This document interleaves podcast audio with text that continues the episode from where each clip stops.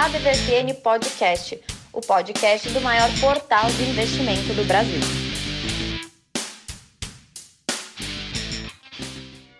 Sejam todos muito bem-vindos à ADVFN Podcast, o podcast oficial do maior portal de investimentos do Brasil. E nós já vamos de cara falar com a nossa Renata Silvestre. Eu sou Haroldo Glombe e me esquecendo de falar aqui, apresentador, colaborador da ADVFN. Mas nossa especialista vai falar um pouquinho sobre essa semana. Bom dia, boa tarde, boa noite, Renata. Meu Deus do céu, a saúde é um pepino e a saúde segue essa história assassina de ministro. E agora, aconteceu de novo, né? Como é que tá, Renata? Olá, Haroldo. Olá, ouvinte da DVFN Podcast. Seja muito bem-vindo. Semaninha bem volátil, né, Haroldo? Apesar disso, no acumulado da semana, a bolsa ela teve uma, uma alta de 1,8%. Embora teve muita emoção, ela acabou fechando no positivo. Para começar, na segunda-feira a gente teve um, a entrada né, de um novo ministro da Saúde. Na verdade, esse é o quarto ministro que entra para assumir esse cargo. A gente né, saiu o Eduardo Pazuello, que estava nessa função desde maio do ano passado, logo pegando ali o início da pandemia, e agora quem assume é o médico Marcelo Queiroga. Inclusive, hoje, é, a gente tem o Ministério da Saúde, né, com o novo ministro à frente, confirmou a compra de 100 milhões de doses da vacina da Pfizer, né, que devem chegar no Brasil no segundo e terceiro trimestres deste ano, e mais 38 milhões da Janssen, que, que é a mesma vacina da Johnson Johnson, né? E essas vacinas, na verdade, podem ser entregues entre julho e dezembro deste ano. É, isso ajudou bastante a bolsa a dar uma alta nesse fim da semana, uma recuperada boa, né? Mas é, é importante lembrar que o imunizante da Pfizer, ela já tem registro definitivo na Anvisa aqui no Brasil, mas essa da Janssen, que também entrou ali como um, um pedido, uma confirmação de compra, né? Ela ainda não, não tem é, nem mesmo um, um requerimento para uso emergencial no Brasil. Então, assim, vamos aguardar que se a vacina já foi comprada, possivelmente muito em breve também a Anvisa, a Anvisa já tenha essa liberação para a gente poder utilizar essa vacina também. Mas enquanto isso, no geral, né, no cenário externo, enquanto a gente está aqui ainda é, prevendo receber vacinas, né, na, na Europa principalmente, a gente teve essa semana suspensão das vacinações com o imunizante da, feito em parceria com a AstraZeneca e a Oxford. Depois de alguns relatos de que essas vacinas poderiam estar tá dando alguns co coágulos sanguíneos né, é, nas pessoas que estavam tomando a, as vacinas. Então, assim, houve uma parada temporária, uma suspensão temporária da vacinação, principalmente na Alemanha, Espanha, França e Itália, justamente devido a essas incertezas com relação à vacina. Apesar disso, é, no decorrer da semana houve muitas reuniões, enfim, e teve, acabou tendo uma decisão muito favorável em relação à vacina, que foi anunciada pela Agência de Medicamentos Europeias, a EMA. Após isso, é que os países é, né, estão dispostos a retomar essa imunização da população. Apesar de é, isso começar, né, a, vacinação retornar a partir da próxima semana, bem possivelmente, ainda continua na Europa as medidas de lockdown. A Alemanha, por exemplo, tem, estendeu as medidas até o dia 28 de março. É, na, na segunda-feira, a Itália voltou também a implementar novas medidas. E já a França, ela decretou um lockdown parcial de praticamente um mês em Paris e em várias outras regiões. Ou seja, está bem complicado o, o caso de pandemia na Europa né, se intensificando cada vez mais. Inclusive, o primeiro-ministro francês ele disse que é, essa seria uma terceira onda de infecções acometendo o país, a França. Né? Então, assim, a Europa vem passando por uma situação bem complicada e essa parada das, das vacinações fez também com que as bolsas recuassem um pouco nessa semana. Mas, como comentamos, possivelmente haja um retorno dessas vacinações a partir da próxima. Questão das vacinas realmente muito complicado. Tem que ficar atento aí, né, Renata? Ficar o que está acontecendo. Mas essa história de vacinação também resvala em vários outros setores, não é só na vacinação direta, não. Tá essa crise mundial também relacionado com tudo, né? Mas ainda mais quando você tem essa crise de vacinação, né? De, de crise de saúde, melhor dizendo, e acaba afetando muitos setores da bolsa. E a gente sabe, né, Haroldo, que o peso da pandemia acaba refletindo em outros vieses. A gente tem, por exemplo, uma queda muito acentuada nessa semana com relação ao petróleo. Tanto o WTI quanto o Brent recuaram mais de 7% no decorrer desses dias. Isso foi estimulado, é claro, pelo aumento dos estoques do petróleo, né, ou seja, uma maior é, oferta do produto e uma diminuição da demanda vista principalmente com essa parada é, das vacinações na Europa, ou seja, o que diminui o ritmo da, da retomada da economia, da, da, demanda por essa commodity. Né? Então, assim, esses dois fatores fizeram com que o petróleo chegasse a perder 7% no decorrer da semana. Ah, Renata, mas só que isso é lá, aqui vai refletir, por exemplo, em algumas empresas que acabam perdendo também. Claro, mas só que assim, no nosso dia a dia, esse preço internacional também acaba influenciando e muito. Né, na, na rua, no nossa, na nossa vida cotidiana.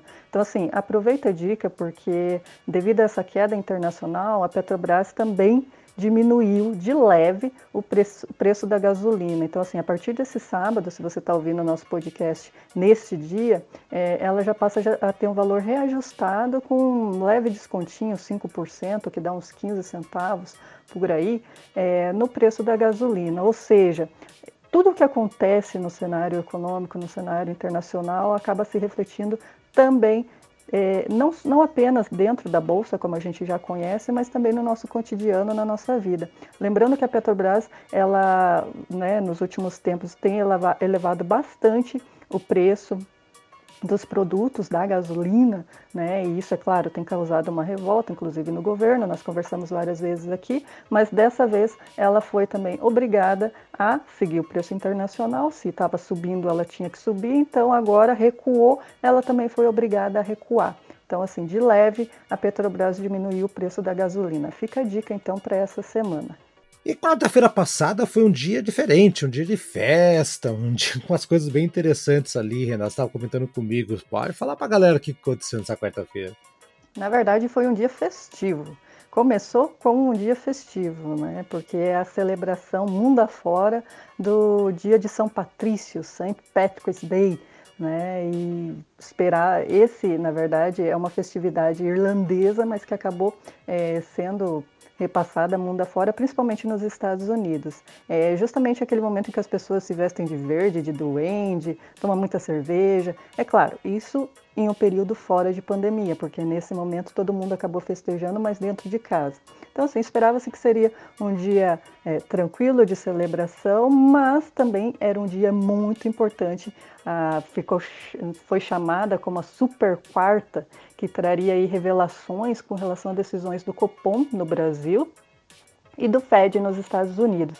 É, com relação ao Copom, né, nossa Comitê de Política Monetária do Brasil, né, do nosso Banco Central, ele, após muitos anos, né, então desde 2015, que ele vinha mantendo a taxa Selic na, nos 2%, e dessa vez, nessa reunião, ficou decidido que essa taxa vai ser elevada para 2,75%. Na verdade, uh, os analistas estavam projetando até um pouco menos, mas ela chegou aí já com essa alta de 2,75%. Nossa, Renata, a Selic subiu, agora vai todo mundo voltar para a renda fixa. Na verdade, essa é a primeira coisa que todo mundo pensa, né, Haroldo? Vai me dizer que a galera tá toda indo em efeito manada para renda fixa, é isso mesmo, Renata? Eu acho que não, né? Olha, Haroldo, é bem provável que não haja essa migração da renda variável para renda fixa. Vamos pensar juntos, né? O investidor que entrou na bolsa depois que a Selic caiu bastante a partir de 2015, é, ele viu que a poupança não rendia e que a renda fixa também não estava tão vantajosa assim. É, ele acabou provando o que é o mercado, conhecendo a renda variável, sabendo como funciona, ou seja, tem uma experiência de bastantes anos, de muitos anos, se você levar em consideração que esse investidor é, começou a entrar ali a partir de 2015. É, além disso, diferente de uma Selic a 14% que a gente tinha lá em 2015, é, atualmente ela está em um patamar considerado baixo, mas a nossa inflação, né, em contrapartida, está alta. Ou seja, se a gente descontar a inflação do investimento, ele acaba ainda não compensando para o investidor. É, mas quem ganha, por exemplo, com essa alta da Selic na bolsa? Quais empresas ganham com essa alta da Selic? Né? O que seriam, no caso, a gente já conhece de muitos outros tempos, quando houve também essa, esse aumento da Selic, que são os bancos, construtoras, seguradoras. Inclusive, a gente vai ver que uma das empresas que mais subiram nessa semana é, tem muito com relação a isso, com esse aumento da Selic, só aguarda aí que a gente já vai falar um pouquinho mais a respeito disso. Nesse momento agora, a gente vai ir lá para os Estados Unidos e ver o que, que foi decidido com relação ao Fed, né? Ele houve, na verdade, muitas expectativas com relação a uma elevação, uma possível elevação da taxa de juros do, dos Estados Unidos, mas ela se manteve entre 0 e 0,25%, desculpe, né? É, na, na verdade, o, o, presidente ele deu também muitas estimativas positivas com relação ao futuro dos Estados Unidos, com uma esperança de que o, PIB possa crescer 6,5% neste ano. É, antes, uma, antes da estimativa era que haveria uma desaceleração nos próximos anos e, e que possivelmente né, esse valor de PIB não seria tão alto assim. Ou seja, veio uma estimativa bem positiva até, é, e é claro, os Estados Unidos é, repercutiu isso na Bolsa, também com uma estimativa de que haja uma diminuição da taxa de desemprego, com esse aumento também do, da vacinação, os Estados Unidos, lembrando, que já vacinou praticamente 35% de toda a população. Então, assim, existem perspectivas bem positivas e que nessa semana é, foram reveladas ali pelo presidente do Fed, Jeremy Powell, que deu muitas perspectivas positivas com relação ao, à economia estadunidense, ou seja, por lá vai tudo muito bem, obrigado. Vamos falar então da bolsa agora, Renata. A bolsa que é o que todo mundo está esperando, então, como essa semana, como é que foi? Na verdade, primeiro da bolsa como empresa. Essa semana a gente teve a divulgação, na verdade a, a gente fez o lançamento do vídeo né, em que a Thay apresenta, a Thay é a nossa apresentadora oficial da WFN, e então assim nós temos um vídeo novo no YouTube que fala justamente da B3 como empresa. Vale muito a pena dar uma olhadinha, fica como dica para você que está ouvindo aí esse podcast, se neste, justamente neste sábado em que a gente está é, disponibilizando ele ou em qualquer outro dia da semana. É um vídeo curto, mas traz riquíssimas informações, é, justamente de investimento, com dicas a respeito da empresa é, e também perspectivas para os próximos anos. Vale a pena dar uma olhadinha. O vídeo segue no YouTube, no canal da WFN clica lá e aproveita esse conteúdo. Falando então da nossa B3, mas agora dentro dela, né, das empresas que a compõem, nessa semana as empresas que mais caíram foram Magazine Luiza, com retração de 9% nas ações, Gol caindo 6,5%, Embraer caindo também na faixa de 6,3%, todas as empresas aí relacionadas a turismo e o varejo, o Magazine Luiza nesse caso, né? E já na ponta oposta, como a gente comentou um pouquinho antes, quem que se deu muito bem com esse aumento da Selic foi a Sul América, ela é beneficiada por essa alta dos juros que foi revelada nessa semana pelo, Compo, pelo Copom. E lembrando que essa empresa é o maior grupo segurador do Brasil, ou seja, ela trabalha com seguros e é uma das que, com certeza, né, sua, sua alta de margens, enfim, está muito atrelada a esse aumento da Selic. Com relação agora à próxima semana, é, vamos esperar alguns balanços bem importantes, Haroldo. É, tem esses balanços. O que vai acontecer de interessante semana que vem, Renata? Uma das empresas mais aguardadas dos últimos tempos para a gente saber como ela anda é a Eletrobras, que vai divulgar o balanço na próxima semana. Uma outra também que a gente acabou de comentar que está entre as maiores quedas na semana é a Embraer. É, logo outra vem uma empresa de proteína, JBS, e, e, em seguida uma que você adora falar, né, Haroldo? a Via Varejo e muitas outras que vão ser, muitos outros balanços que vão ser revelados no decorrer dessa semana. É, comenta para gente sempre com relação a, aos balanços que nós colocamos, o que, que você achou né, a respeito do, da divulgação, né, os números, se, se você já, já previa isso, ou o que você acha, ou seja, nossas publicações sempre tem o campo de comentário para vocês é, discutirem, né, abrirem uma discussão a respeito da empresa. Né? Assim como colocamos matérias especiais que também envolvem muita gente, envolve muita discussão, né? Sempre temos comentários muito positivos, inclusive, por exemplo, nos vídeos do, do nosso YouTube. Comenta também no decorrer das matérias para a gente saber o que, que vocês já pensavam com relação às empresas e se, é claro, é, os resultados divulgados acabaram surpreendendo ou não é, o que vocês já imaginavam. Comenta para a gente e não esquece de deixar sempre o like né, no Facebook, o coraçãozinho no Instagram. Acompanha sempre a gente em todos os canais que aqui com certeza a informação é sempre certa, sempre correta e entregue da melhor forma possível e o mais é, acessível possível, no sentido de que não existe linguajar economês, a gente tenta realmente trazer para a realidade de todo mundo o que é falado no mercado, justamente porque né, não existe é, um, por que falar difícil quando esse assunto, economia, enfim, faz parte da nossa vida, faz parte da nossa realidade, como a gente comentou, ah, preço do petróleo lá fora está se refletindo no, numa diminuição da gasolina aqui embaixo, ou seja, economia é tudo, economia está em todo lugar e a WFN está com você em qualquer um desses momentos. Isso aí, Renata. Abraço, até semana que vem. Vamos embora então. Obrigada, Haroldo. Obrigada, ouvinte da WFN Podcast. Até a próxima e continua com a gente porque tem mais especialista para conversar com vocês e trazer novas informações.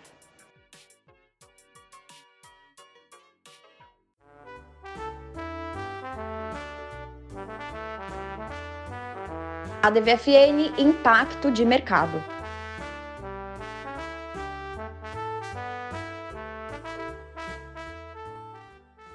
Grande Tramuja Júnior, como é que vai essa força? Olá, Haroldo. Olá, ouvintes da DVFN. E agora vamos voltar com tudo. E olha só, Tramujas, nesse país governado por esse glorioso presidente armamentista e tudo mais, uma das empresas aqui que tem ações na bolsa, da, que muita gente fica sempre de olho, né? É, evidentemente que ela teria ali um momento glorioso, momento de superação, né? Tem momentos bem interessantes e é o que está acontecendo aí. Inclusive o Dia das Mulheres, a Taurus Tramujas, ele fez até uma arma chamada Strong Woman, né? Um revólver com flores e rosas, foi lançado aí no Dia Internacional da Mulher. Olha só que, que jogada de marketing. Então, a Taurus é uma empresa que está aí subindo pra caramba aí na, na, nos últimos tempos aí. Queria que você falasse um pouquinho sobre ela, acho que é tão evidente, né? Ela tá bem na mira de todo mundo, né?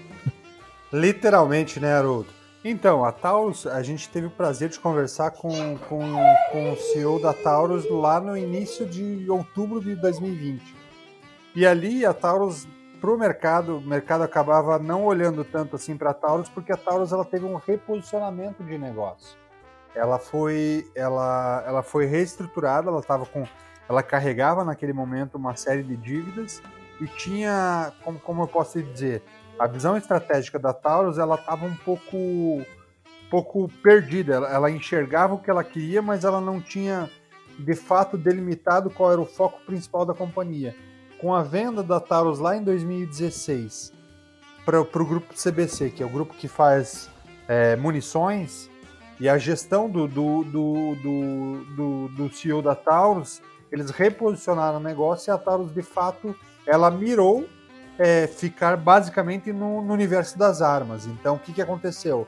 A Taurus, que an antigamente ela tinha dentro do escopo de negócio colete à prova de balas, ela tinha dentro do, do negócio fabricação de capacetes, fabricação de armas não letais, ela começou a tirar o pé em relação a esse negócio e começou a focar o negócio da Taurus muito mais em armas. Então ela ela redesenhou o portfólio de armas dela, então ela tinha lá movimento de armas, ela, ela desenhou o portfólio dela em quatro grandes esqueletos né, de armas e completando esses portfólios, olhando revólver, pistola, espingarda e fuzil. E aí foi aumentando esses portfólios e mirando mercados onde tinha de fato uma demanda maior. Hoje a Taurus está muito consolidada também nos Estados Unidos, onde ela tem uma planta industrial, ela tem um, um centro de pesquisa e desenvolvimento com engenheiros brasileiros e engenheiros norte-americanos para troca de know-how. Então a gente pode dizer que a, a Taurus ela, ela hoje ela é uma ela é uma empresa que é, é apesar do investimento principal ser brasileiro, ela tem muitos é, engenheiros norte-americanos que trazem um pouco do conhecimento do americano, já que os Estados Unidos hoje é um mercado de armas 20 vezes maior do que o mercado brasileiro. Então ela trouxe esse conhecimento americano para cá e fez com que a gente tivesse um desenvolvimento também dos nossos engenheiros brasileiros no conhecimento de, de armas e ela, e ela, e ela enriqueceu é, também, a, é, ela ganhou grande escala no mercado americano porque ela já é lembrada nos Estados Unidos como a quarta principal marca de armas. O Caramba! funciona que em apenas seis meses do último, da última conversa que a gente teve com a conversa que a gente teve pro, com o CEO deles é que quando a gente falou lá atrás com o CEO da Taurus em, em agosto de 2020 e agora a Taurus ela deu um salto absurdo, porque a ação dela valia em torno de 8,50, 8,40. E ontem, com o fechamento do pregão de ontem no Brasil, dados os números que a Taurus apresentou para o mercado brasileiro, mas que não era difícil de acompanhar desde que a gente vem conversando com, com a empresa e acompanhando a companhia, era perceptível que o movimento da companhia estava assertivo e que ela entendia o que ela estava fazendo. Ontem ela fechou o pregão, a ação da Taurus fechou o pregão em 23,40. 23,80. Quem estivesse lamentando agora, Tramujas, poxa, é só acompanhar a gente, né? Acompanhar nosso canal do YouTube, nosso site, portal. A gente, tá to... a gente dá as dicas antecipadamente. Você tá falando que essa entrevista foi em novembro ou outubro? Ah, não tô lembrado. Agosto de 2020 antes, agosto. Então, olha aí, cara. Você que não tá acompanhando, você que tá perdendo, né, Tramujas? Exato. E, e, por que, que a ação deu salto agora nessa última semana, um salto maior? Porque a, a empresa, a companhia foi fazer a apresentação dos números do fechamento do quarto trimestre de 2020 e ela apresentou um lucro líquido de 263 milhões de reais em 2020. Oh. Então, um ano pandêmico, um ano de preocupações para o mundo, em que, que a, a companhia continuou focando no que ela sabe fazer ela hoje, considerando as fábricas do Brasil e dos Estados Unidos, ela tem uma capacidade fabril de 8.200 armas dia e 1 milhão é, e 600 mil é, e, e um, um, total de produção de 1 milhão e 600 mil ar, milhões, é, 1 milhão e 600 mil armas produzidas em 2020. Então, Caramba. Então isso deu um salto é, muito grande nesse último ano e fez com que a companhia ainda ganhasse mais destaque. Uhum. Então é o que você falou. É, é, a gente não. É, a, nós, a DVFN, temos uma preocupação muito grande em olhar antes. Depois que a companhia já valorizou, ok, é legal, ela vai te ajudar a, a garantir teu capital, ela vai te ajudar a não perder dinheiro no mercado financeiro, mas quando ninguém está olhando e, e, quando ninguém está percebendo a estratégia e o reposicionamento do negócio, esse é o nosso know-how, a DBFN, e é dessa forma que a gente tem ganho destaque desde os tempos da revista até hoje. Exato. E um outro setor que a gente está batendo, eu, você, Brasa, Renata, todo mundo, eh, se não me falha a memória, até o Bruno bateu aqui no, no nossos programas anteriores, é o setor de saúde, né, né, Tramuja, o setor de saúde que por estarmos em um ano de pandemia, evidentemente que ele teria ali um, uma, um, um, ano desafiador e interessante. É o que está acontecendo, né, Tramujas? É isso aí, né? Tem dois setores que a gente falou muito sobre e, e, é, e, é, incrível, porque a pandemia, na verdade, ela só reverbera uma coisa, que é a crise. Quando a gente fala de crise, que é que, é, que, que, vai, que vai, vai fazer com que as pessoas segurem o dinheiro, os investidores segurem o dinheiro, o que, que é é o movimento natural que acontece, é a preservação do capital. Então, o dinheiro, a liquidez fica mais difícil, o acesso ao capital fica mais difícil, e é uma tendência. Toda crise, a história vem nos mostrando ano a ano que toda crise, o que, que ela faz? Ela faz com que setores que são poucos consolidados passem a, a, a ser mais consolidados. E aí, dentro do que você está comentando, Haroldo, tem dois segmentos que a gente sempre falou muito e, e, tentou alertar o investidor muito de ficar de olho, que são o setor de saúde e o setor educacional. Saúde, claramente, ele, ele começa a ter uma, uma consolidação maior, porque se a gente olhasse o setor de saúde brasileiro antes da pandemia, quem mais detinha o mercado brasileiro de saúde era o grupo Amil, com um pouco menos de 7% do mercado, e aí tudo muito, é, muito pulverizado. Quem mais dominava esse mercado tinha, tinha 7% que era a Amil. O resto estava em 5% com a Intermédica, 4% com a Notre Dame, mais 3% com, com as Unimedes. Então era extremamente pulverizado. Agora, com, com, com o cenário pandêmico, com a crise, o que, que acontece? Esse segmento de saúde começa a ter as, as grandes consolidações que a gente tinha falado. Então, o grupo Notre Dame entra é, de maneira muito forte na consolidação e compra regional, de, de, de, companhias regionais. Então, ele acabou comprando a, a Clinipan, ele comprou, ele comprou a, é, uma, uma, rede de hospitais ali no entorno de, de Londrina e Maringá. E, e, e, no entorno no interior de São Paulo também houve uma outra consolidação. O Intermédica faz um outro movimento muito forte em outras regiões. É, teve a, a, o grupo DOR em São Paulo é, fez a fusão com parte do Intermédica. Então, está tendo movimentos muito fortes. Está muito claro que, que essa consolidação vai acontecer, porque também é um caminho natural do investidor. Só que se você não tiver preparado e se você não estiver absorvendo o movimento macro, quando acontecer, você já vai, já vai ter a ação valorizada. Coisa que se você já tivesse previsto. É, efeito manada. Exatamente. Começando a acompanhar o movimento de maneira mais clara, provavelmente você teria comprado ele no movimento anterior é tudo isso. É. Outro negócio que é importante ressaltar, e que a gente falou agora, deu um pitaquinho, que é a relação do setor educacional. Então, o setor educacional é outro setor que no Brasil está muito pulverizado e que passa a ter movimentos de consolidação. Vale a pena prestar um pouquinho atenção no, no grupo Arco, que fez o IPO em setembro de 2010, para aumentar em 3 bilhões o capital deles na, na, aquisição de algumas companhias. E nos últimos dias, ele já havia comprado a, o, o grupo positivo, a escola de inteligência, e agora nos últimos dias ele fez, finalizou a compra de um dos maiores grupos educacionais do Brasil, que é o Ensino Pearson no Brasil, que é COC, uhum, é muito forte em São Paulo, interior de São Paulo, e compra do, do, do tradicionalíssimo Grupo Dom Bosco aqui no Paraná. É, tá.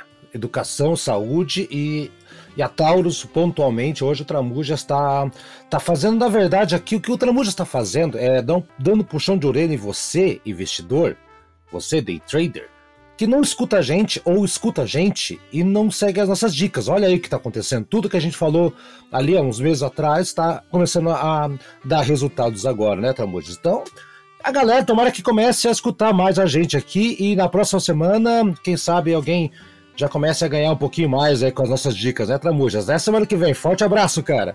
Valeu, Haroldo. Um abraço. Tchau, ouvintes.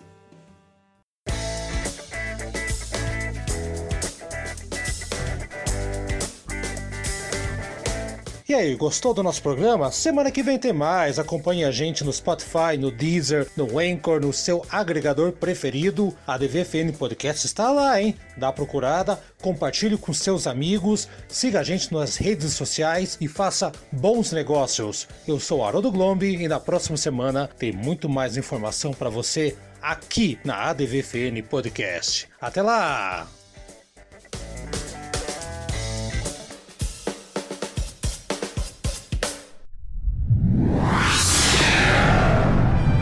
Uma produção na pauta podcast.